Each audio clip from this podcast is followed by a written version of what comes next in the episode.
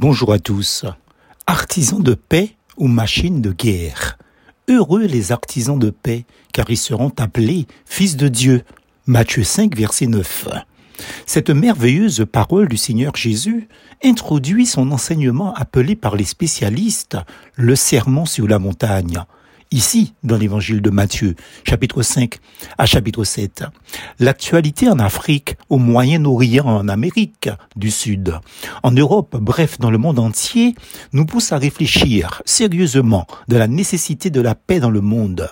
Qui ne connaît les drames que vivent certains peuples, parfois depuis des années? Viol de femmes, assassinat d'enfants, exécution et génocide par-ci et par-là. Combien de fois de vraies négociations ont eu lieu entre belligérants, n'aboutissant qu'à des accords sans lendemain hélas? Et que dire des guerres dites de religion faites par les musulmans et les catholiques? Les musulmans ont voulu conquérir et coloniser le monde par la force et les catholiques par la subtilité intellectuelle, entre autres en imposant leur culture aux autres peuples. Dans les deux cas, la traite humaine allait bon train. Exterminer des individus au nom d'Allah ou du Coran est criminel et une offense au Dieu que ces personnes pensent servir.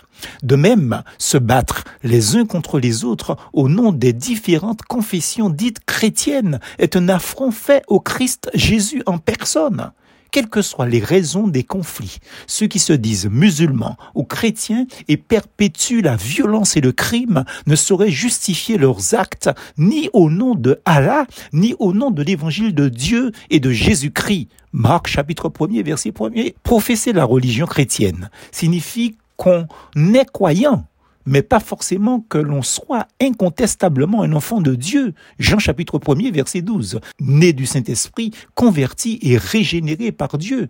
En effet, n'oubliez pas l'histoire du mensonge qui a volé le vêtement de la vérité posté plus bas. Le diable, dit la Bible, est un croyant, puisque lui et les démons croient. Jacques chapitre 2 verset 19.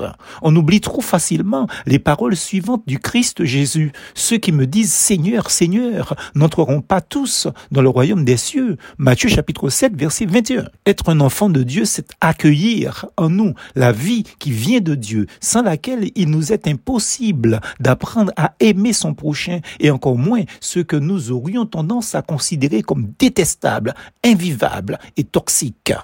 Êtes-vous un artisan de paix, de ceux qui procurent la paix, un pacifique, de ceux qui répandent la paix, ou une véritable machine de guerre?